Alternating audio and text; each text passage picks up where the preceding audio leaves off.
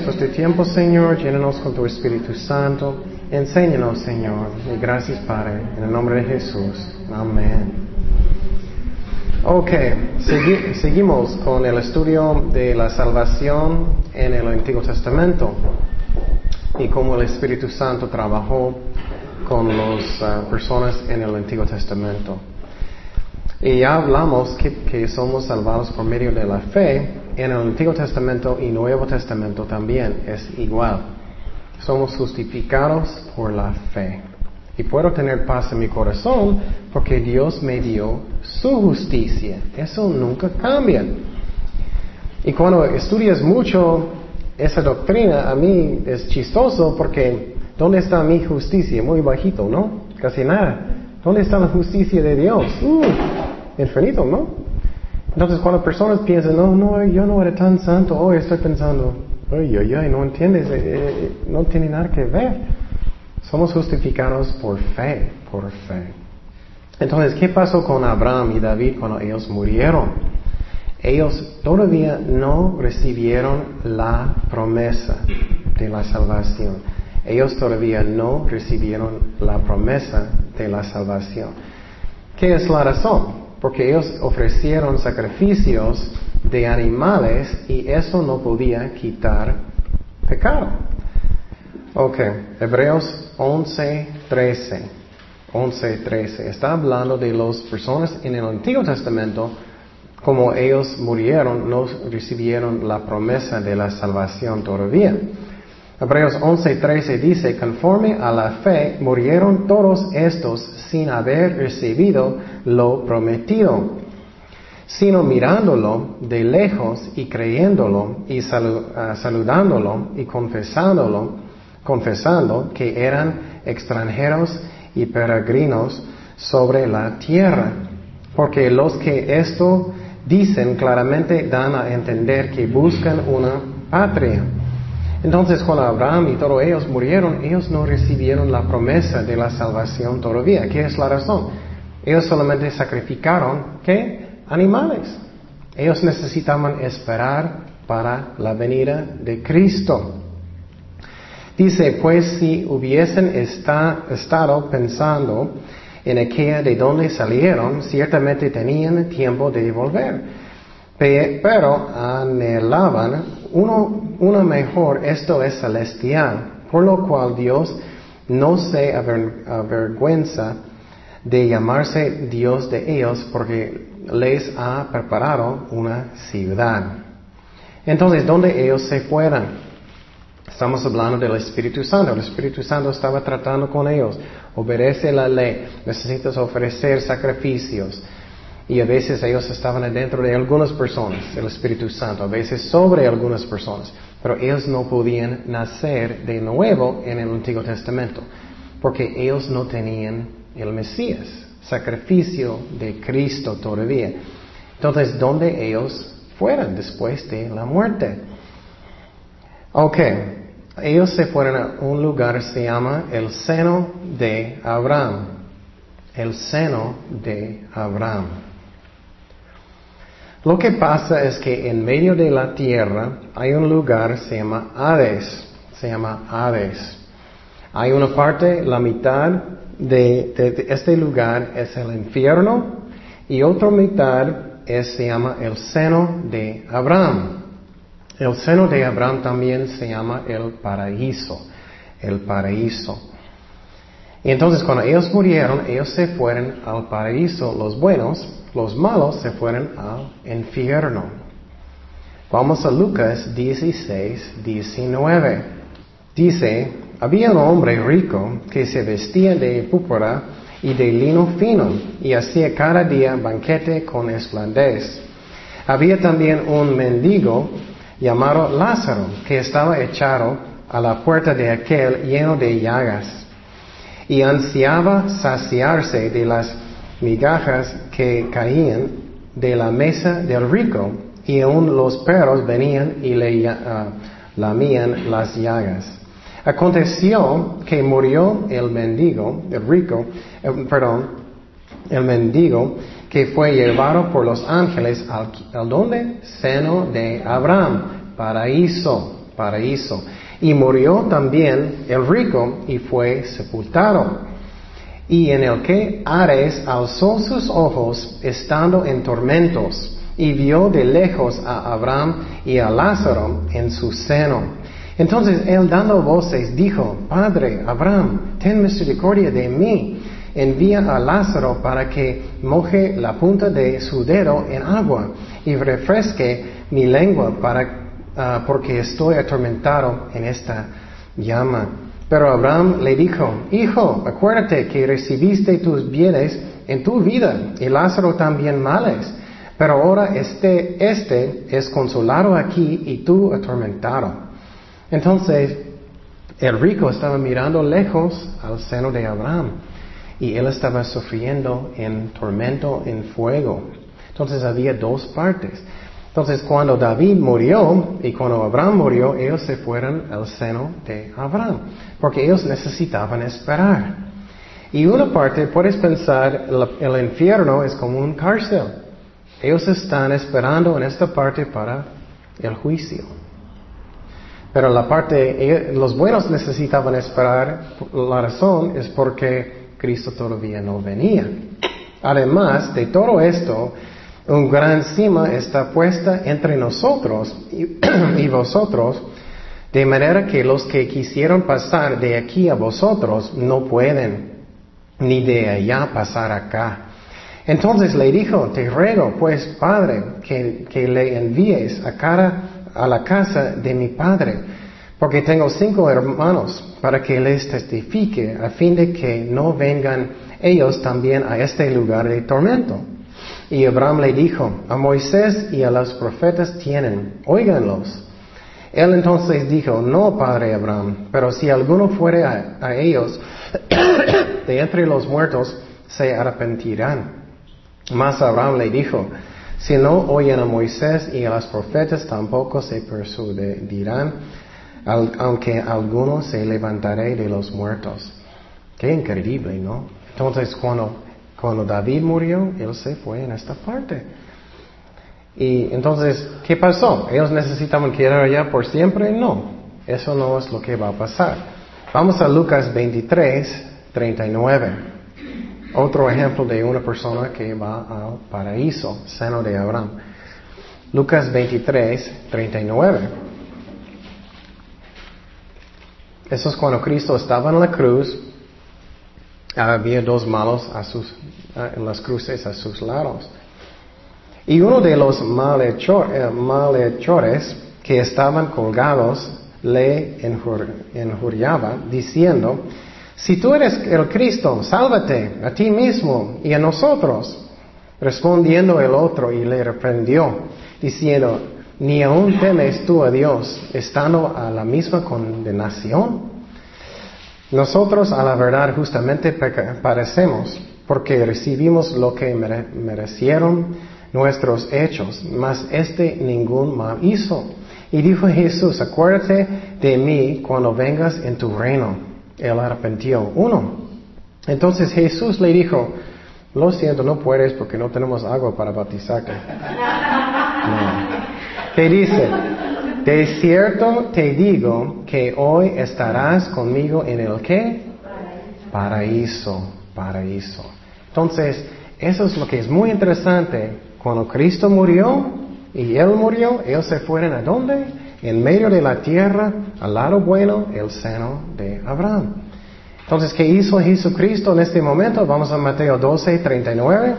Él respondió y les dijo, la generación mala y adúltera demanda señal, pero señal no le será dada, sino la señal del profeta Jonás. Porque como estuvo Jonás en el vientre de la gran pez tres días y tres noches, Así estará el Hijo del Hombre en el corazón de la tierra, como estamos hablando. ¿Cuánto tiempo? Tres días y tres noches. Entonces Cristo se fue para predicar a las personas en el seno de Abraham y después de eso Él sacó ellos del seno de Abraham y, y le llevaron ellos al cielo. Entonces hoy en día Solamente los malos todavía están en el infierno, en el medio de la tierra. ¿Me explico? Ellos están esperando el gran, gran trono blanco, el juicio en el futuro después del milenio. Pero eso es otra clase. Entonces, las personas que están esperando, que estaban esperando en el seno de Abraham, no podían nacer de nuevo porque Cristo todavía no venía. Ellos no podían tener el Espíritu Santo dentro de ellos porque Cristo todavía no murió. Entonces, hoy en día somos muy bendecidos porque podemos tener Espíritu Santo adentro de nosotros. Pero, ¿cómo sabemos que tenemos una diferente relación entre nosotros y Dios hoy que el Antiguo Testamento? La razón es porque Cristo después de su resurrección, Él sopló a sus discípulos y ellos recibieron el Espíritu Santo y ellos nacieron de nuevo. Eh, entonces, si Él podía hacerlo antes, Él iba a hacerlo, ¿no? Pero Él no hizo. Él hizo después. Vamos a Juan 20, 19. Cuando llegó la noche de aquel mismo día, el primero de la semana, estando las puertas cerradas en el lugar donde los discípulos estaban reunidos, por medio de los judíos, vino Jesús y puesto en medio les dijo, paz a vosotros. Y cuando les hubo dicho esto, les mostró las manos y el costado. Y los discípulos se regocijaron viendo al Señor. Entonces Jesús les dijo otra vez, eso es después de su resurrección, pasa a vosotros, como me envió el Padre, así también yo os envío. Y mira lo que pasó, es muy importante este versículo. Y habiendo dicho esto, ¿qué? Sopló y les dijo, recibir el Espíritu Santo. Ellos nacieron de nuevo en este momento. Y si Cristo podía hacerlo antes, claro, Él iba a hacerlo, pero no. Tenía que ser después de la su crucifixión y resurrección. También después de eso, eso es muy importante, porque vamos a hablar del bautismo del Espíritu Santo en el Nuevo Testamento. En este momento, ellos nacieron de nuevo. El Espíritu Santo estaba ¿qué? Adentro de ellos en este momento. Pero Cristo dijo que espérate en Jerusalén para el día de Pentecostés para que el Espíritu Santo va a venir ¿qué? Sobre ustedes. El bautismo del Espíritu Santo. Vamos a Hechos 1.4. Y estando juntos, les mandó que no se fueran de Jerusalén, sino que esperasen la promesa del Padre, la cual les dijo, oístáis de mí. Porque Juan ciertamente bautizó con agua, mas vosotros seréis bautizados con qué? El Espíritu Santo dentro de no muchos días. Entonces ellos ya tenían el Espíritu Santo adentro de ellos, pero Cristo dijo, espérate, porque ustedes no tienen nada de poder. Necesitas el Espíritu Santo. Y nosotros necesitamos lo mismo. Ok, entonces ellos necesitaban esperar para el poder del Espíritu Santo. El Espíritu Santo estaba adentro de ellos. Eso es la relación en el Nuevo Testamento y vamos a hablar de eso también. No vamos a, vamos a, okay, vamos a otro tema, otro tema. Salvación en el Nuevo Testamento. Salvación en el Nuevo Testamento. Ya hablamos de Antiguo Testamento, que cómo pasa en el Nuevo Testamento. Antes de aceptar a Jesucristo, el Espíritu Santo estaba ¿qué? Con nosotros, con nosotros. La palabra en griego es ¿qué? Es para, para. Con nosotros, con nosotros. Y entonces el Espíritu Santo, eso es tan importante que entendemos eso. Él hace la obra. Necesitamos hacer nuestro mejor, pero es el trabajo del Espíritu Santo. Vamos a Juan 15, 5. Juan 15, 5. Esa es la misión del Espíritu Santo principal. Juan 15, 5. Dice, pero ahora voy al que me envió, y ninguno de vosotros me pregunta, ¿a dónde vas? Antes, porque os he dicho estas cosas, tristeza ha llenado vuestro corazón. Pero yo os digo la verdad, os conviene que yo me vaya, porque si no me fuera, el consolador no vendría a vosotros, mas si me fuere, os le enviaré. Y mire, esa es la clave. Y cuando Él venga, ¿qué? Convencerá al mundo de pecado, eso es uno, de justicia, dos, y de juicio, tres. De pecado por cuanto no creen en mí. Entonces, primeramente, el Espíritu Santo va a convencer en el Nuevo Testamento, Nuevo Pacto, de que, que es el principal pecado, porque qué? No cree en Jesucristo, no cree en Jesucristo. ¿Qué pasó? ¿Equivoqué? Oh, perdón.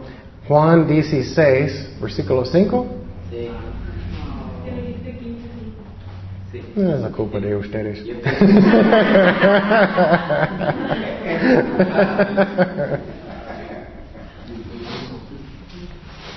ok.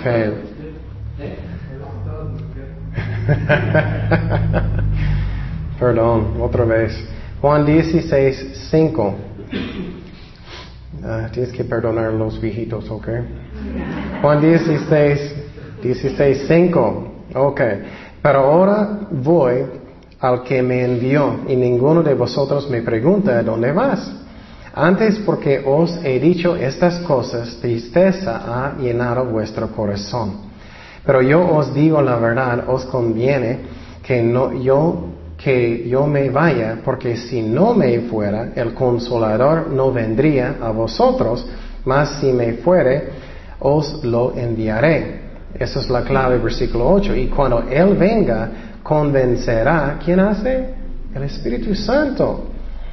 Eh, ¿Al mundo de qué? De pecado, número uno, de justicia, número dos, y tres, de juicio. Y Él va a explicar lo que es. De pecado por cuanto que no creen en mí. Entonces, principalmente, que el Espíritu Santo va a convencer de qué? Porque ellos personas no creen en Jesucristo. Entonces, ¿qué es la misión primeramente del Espíritu Santo? De dar testimonio de Cristo, ¿no? Que tienes que creer en Jesucristo. Eso puede darme más paz en mi corazón. Si estás evangelizando en la calle o lo que sea, sus vecinos, su, su, su familia, lo que sea, es el Espíritu Santo que va a convencer. Claro, necesitamos hacer nuestro mejor. No solamente, no sé, que estudiamos, pero es el Espíritu Santo que convence. ¿Cuántos de ustedes sentían Dios tratando contigo? Ay, tienes que cambiar algo, ¿no? Dios habla a su corazón. Solamente Dios puede hacer eso. No, nosotros no podemos hacer eso. Tú puedes hacer su mejor todo el día. No va a servir. Solamente Dios puede convencer personas de pecado. Es la obra del Espíritu Santo. Vamos a Juan 3, 18. Juan 3, 18. Entonces, el, eh, eh, el, pecado principal que causa personas, o no principal, el pecado que, que previene personas ir al cielo es rechazar a Jesucristo. Y eso es la misión del Espíritu Santo. Juan 3, 18. Dice, el que en él cree no es condenado, pero el que no cree ya ha sido condenado porque no ha creído en el nombre del unigénito Hijo de Dios. Y es, esta es la condenación, que la luz vino al mundo y los hombres amaron más las tinieblas que la luz, porque sus obras eran malas. Porque todo aquel que hace lo malo aborrece la luz y no viene a la luz para que sus obras no sean reprendidas. Mas el que practica la verdad viene a la luz para que no sea manifiesto que sus obras son hechas en Dios. Entonces lo que pasa es que el Espíritu Santo va a convencer personas de creer en Jesucristo, de arrepentir. Um, y estamos hablando en el break, eso es la razón que cuando iglesia, y posible ellos tienen corazones buenos y quieren, quieren obedecer a Dios y buscar a Dios, pero eso es la razón, no podemos decir que vamos a tener un avivamiento el jueves a las 5 de la tarde. La razón es porque es una obra de Dios, del Espíritu Santo. Y, y, si estudias avivamientos en la historia, es cuando personas empiezan a orar y arrepentir en sus corazones, sinceramente, y un avivamiento real es increíble. Personas ya no están yendo a malos lugares, los bares y todo. Es un cambio que empieza en la iglesia, que personas arrepienten. Y entonces el Espíritu Santo, tenemos que orar que el Espíritu Santo va a hacer la obra y que personas van a responder. y vamos a Juan 1, 12. Juan 1, 12. Es como el día de Pentecostés. Después del día de Pentecostés, cuando Pedro estaba predicando, después él no era, mm, yo era tan bueno, ¿eh?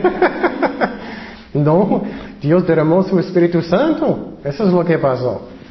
Juan 1, 12 dice, más a todos los que le recibieron, a los que creen en su nombre, les dio potestad de ser hechos hijos de Dios entonces, eso es primeramente lo que el Espíritu Santo va a hacer, convencer el mundo de creer en Jesucristo. Y el pecado principal es rechazar el Hijo de Dios. Segundo, ¿qué dice? Vamos a regresar um, a Juan 16, Juan 16, 10. Segunda cosa que el Espíritu Santo hace. Dice, de justicia por cuanto voy al Padre y no veráis más. No me veráis más. ¿Qué es la razón de justicia? La razón es cuando Jesucristo levantó de los muertos, Él subió la ascensión al Padre, es como Él está mostrando al mundo, esa es la única justicia que voy a aceptar. No es la justicia de nosotros. Somos salvados por medio de la fe. Él nos dio su justicia. Eso es como soy justo antes de la vista de Dios. Esa es la razón, soy santo en la vista de Dios. Y eso es la diferencia de cualquier otra religión y la verdad del cristianismo. Cualquier otra religión dice que los testigos de Jehová dicen, oh, tú vas a estar muy justo si tocas en muchas puertas, ¿no? Ah, los católicos dicen, oh, necesitas hacer los sacramentos, necesitas ir a la iglesia por la misa, necesitas hacer muchas buenas obras. Eso no es la justicia de Dios. ¿Qué hacen los mormones? Dicen lo mismo. Si eres un fiel mormón, vas al templo, vas a banalizar buenas obras. Pero no, la justicia que Dios acepta es de Jesucristo, no de nosotros. Y Él nos dio su justicia.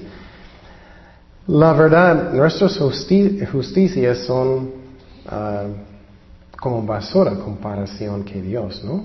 Vamos a Isaías 50, ah, perdón, Isaías 64, 6. Ustedes ah, casi equivocaron otra vez. Isaías 64, 6.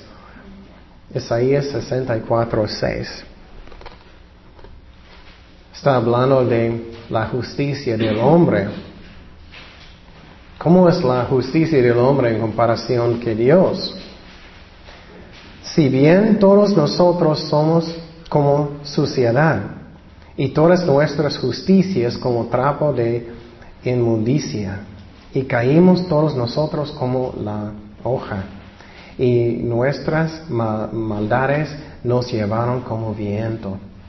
En comparación a Dios, nuestras obras es como sucio.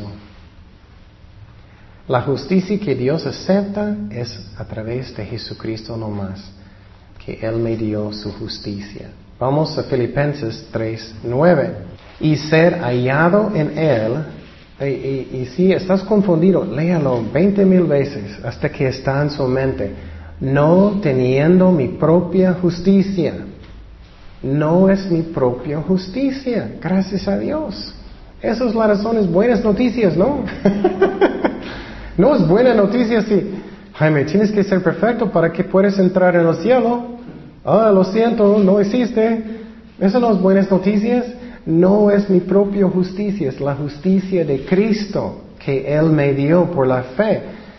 Que es que ah, no teniendo mi propia justicia que es por la ley, sino la que es por la que, por la fe de Cristo, la justicia que es de Dios por la fe. Vamos otra vez a Romanos 4, 5. Romanos 4, 5 dice, más al que no obra, no obra, sino cree en aquel que justifica al impío, su fe le es contada, ¿por qué? Justicia. Ok, entonces, y número tres, ya hablamos de las cosas de que el Espíritu Santo va a convencer el mundo. Hablamos que, y cuando Él venga, convencerá el mundo de pecado, de justicia, y hablamos de esos dos. Pecado es rechazar a Jesucristo, de justicia, eso es la justicia de Cristo. Finalmente, de juicio, de juicio. Regresamos a Juan 16, versículo 11. Juan 16, versículo 11. Dice, y de juicio por cuanto el príncipe de este mundo ha sido ya juzgado. ¿Dónde Dios juzgó el mundo ya? ¿Alguien sabe? Sobre Jesucristo en la cruz.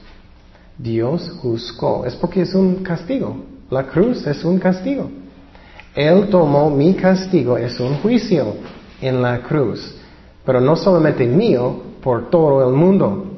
Entonces Cristo juzgó el mundo y el diablo también en la cruz.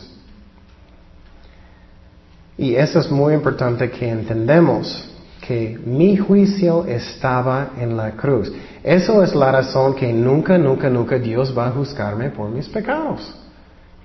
Esa es la razón, es, están equivocados los católicos. Cuando ellos dicen, ok, Cristo te perdonó hasta jueves eh, el 5 de enero. Pero después tienes que estar en purgatorio para sufrir, para quitar sus propios pecados.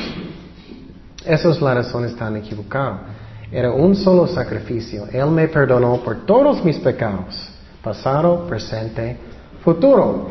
Vamos a Hechos 2, 36. Y entonces, eso es algo que solamente el Espíritu Santo puede hacer. Solamente el Espíritu Santo puede convencer personas de su pecado. De su pecado. De pecado, de justicia y de juicio. Hechos 2, 36.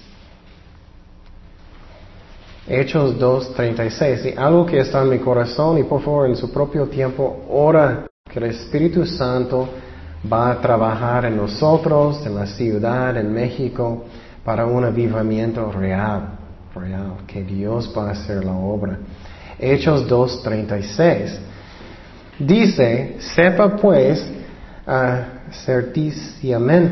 toda la casa de Israel que a este Jesús, a quien vosotros crucificasteis, Dios le ha hecho Señor y Cristo. Al oír esto, eso es muy importante. Esas, las palabras que Pedro dijo en este día no eran tan elocuentes, no tan poderosos, pero el Espíritu Santo es, Él lo hizo tan fuerte. Mira lo que dice. Al oír esto, se compungieron de corazón y dijeron a Pedro y a los otros apóstoles, varones hermanos, ¿qué haremos? Eso es cuando es el poder del Espíritu Santo, cuando Él hace la obra. Y si yo solamente voy a decir eso como, voy a decir, tú crucificaste a Jesucristo, si solamente yo, ellos no van a, ellos no van a sentir tanto convicción, tanto eso, era el Espíritu Santo, ¿me explico? Y eso es cuando es un avivamiento real, cuando Dios hace la obra. Entonces, eso es lo que el Espíritu Santo hace en el nuevo pacto, nuevo testamento. Él vino para convencer el mundo, Él convencerá al mundo de pecado, de justicia y de juicio. Eh, y vamos a hablar más de lo que pasa en la salvación en el Nuevo Testamento semana próxima. Oremos. Señor, gracias Padre por tu palabra, gracias que estamos bajo del nuevo pacto, que somos el templo del Espíritu Santo, que, que vives dentro de nosotros. Úsanos, Señor, derma su Espíritu Santo sobre nosotros, sobre todo el país, Señor, toda Latinoamérica, Señor, para un avivamiento gigante, Señor, que va a ser real, de arrepentimiento, de amor, Señor. Ayúdanos, Señor. Úsanos, Señor. Gracias, Padre, por todo. En el nombre de Jesús. Amén.